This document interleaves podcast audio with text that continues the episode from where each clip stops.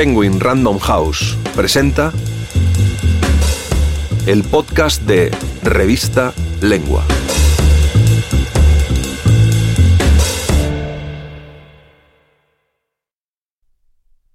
Felisa Pinto, el día que conocí a Picasso, por Felisa Pinto, narrado por Clara Rodes.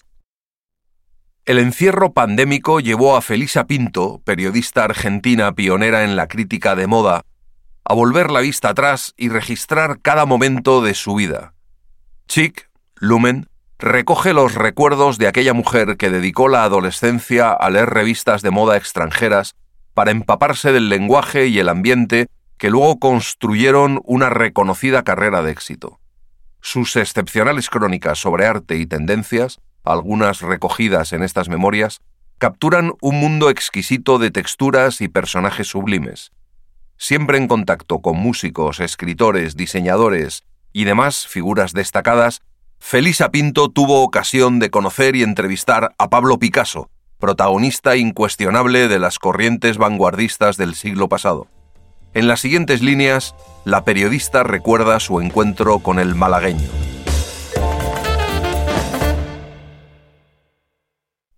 Una candente tarde de agosto de 1963, en una disquería del Boulevard Saint-Michel, entablé una conversación casual con un joven que buscaba el mismo disco que yo, Sketches of Spain, de Miles Davis. Ambos acabábamos de enterarnos de que Davis estaba en Francia y se disponía a dar algunos conciertos en un festival de jazz de Antibes. Ante mi sorpresa, Davis ya se había casado con Frances Taylor, una de las bailarinas de Catherine Dunham, de quien me había hecho amiga en Buenos Aires, en pleno fervor de la troupe en Teatro Casino. Aquel muchacho que conocí en las bateas de la disquería se llamaba François Delaporte. Tenía 22 años, yo 32. Por su apariencia física, pelo rubio y ojos claros, y al vestir jeans que todavía no usaban los franceses, mi primera impresión fue que era un universitario norteamericano. Aquella tarde fue el comienzo de una amitié amoureuse profunda y apasionada, que duró hasta noviembre del mismo año, cuando yo emprendí el regreso a Buenos Aires y él partió a hacer la mili, como llamaban en Francia al servicio militar.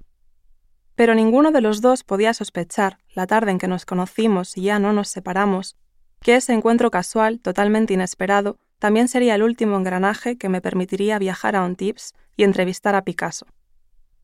Antes de partir hacia Europa, mi segunda madre, Bebita Ferreira, me había ofrecido cartas de recomendación para Henry Miller y para el fotógrafo de origen húngaro Brassai, el ojo de París, como lo bautizó el propio Miller, que vivían en la ciudad. Bebita sabía que yo viajaba haciendo mis primeras armas como periodista, y que esas recomendaciones podían resultarme útiles. Munida de esas cartas fui a ver a Brassai, quien se ofreció a contactarme con dos de sus amigos que vivían en el sur de Francia. Uno era el poeta Jacques Prévert, el otro, Pablo Picasso. Brassai me informó, en cambio, que Henry Miller ya no vivía en Francia. François me acompañó a Antibes en su Citroën dos caballos destartalado, típico de los jóvenes parisienses de aquella época. Ya era de noche cuando llegamos, después de un largo viaje, a la casa de sus padres, una familia de intelectuales que había vivido en Rabat, donde había nacido François. Eran íntimos de Prévert y me recibieron como si yo fuera amiga de toda la vida. Recuerdo especialmente los almuerzos en el jardín, cuando arreciaban los debates sobre política y filosofía entre Édouard de Laporte, pintor y arquitecto, y su hijo François, que por entonces empezaba a estudiar arquitectura. El tema predilecto entonces era analizar el pensamiento de Pierre Teilhard de Chardin y de Jean-Paul Sartre.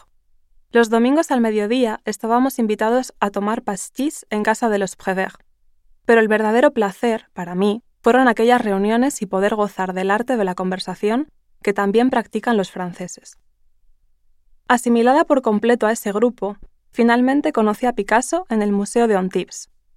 En aquel entonces, él se había instalado en Mougins, cerca de Cannes, y solo bajaba a la costa para alguna gran ocasión. Con mucha menos frecuencia viajaba a París para visitar a su dentista, según me dijo. El día del encuentro, a las 7 de la tarde, Prévert inauguraba su exposición de collage en el Museo de la Ciudad. El catálogo tenía un prólogo escrito por el propio Picasso. Allí conocí la intensidad, la excitación y la expectativa de una cincuentena de fotógrafos y paparazzi de Paris Match que habían sido expulsados de Mougins muchas veces, y de los camarógrafos que jamás pudieron franquear las puertas de Notre-Dame de Vie, la casa inaccesible del artista. Picasso, con puntualidad española, llegó alrededor de las nueve, cuando yo había perdido la esperanza de conocer, aunque fuera de lejos, al monstruo sagrado. Bajó de un Rolls Royce negro en compañía de Jacqueline Rock, su última esposa, vestido con shorts, hoy serían bermudas, color gris perla, camisa a lunares negros sobre blanco y zapatillas de tenis del mismo tono. Hasta ese momento me había conformado con la charla ingeniosa y el talento de Prévert. Recuerdo que tanto a Brassai como a Prévert les había llamado la atención mi tipo físico, indiado y sudamericano, que el sol del Mediterráneo había acentuado. La broma, o piropo, que me hizo Prévert aquella tarde fue a esta chica solo le falta una pluma. Cuando Picasso llegó al museo, Prévert corrió a recibirlo y después de un rato se acercó a mí y me llevó de un brazo hacia el pintor. Oye, Pablo, ¿no te parece que a esta chica solo le falta una pluma? le dijo luego de presentarme. Picasso se volvió para examinarme de pies a cabeza. Efectivamente, ¿de qué raza eres, criatura? ¿De dónde has salido? Me dijo pasando del francés al español apenas supo que yo era argentina. La disquisición sobre mi origen tucumano-cordobés pareció interesarle más que los fotógrafos y reporteros que pugnaban por acercarse. Me llevó hasta una escalera más despejada, y allí sentí sus ojos como carbones encendidos, y comprendí su fama justificada de homme à femme, expresión que no tiene equivalente en castellano, y menos en el caso de Picasso, ya que se notaba que era un gran seductor, no necesariamente machista ni un don Juan. Tenía, eso sí, debilidad por todas las mujeres, y sus interlocutoras lo sentían en cada uno de sus gestos. Al final del vernissage me invitó a Notre-Dame de Vie. Te vienes cuando quieras.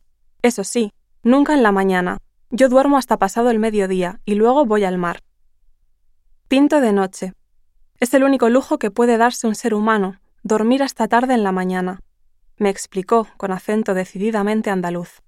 Cuando su mujer, Jacqueline, se acercó a buscarlo, Picasso repitió la misma observación irónica sobre mí.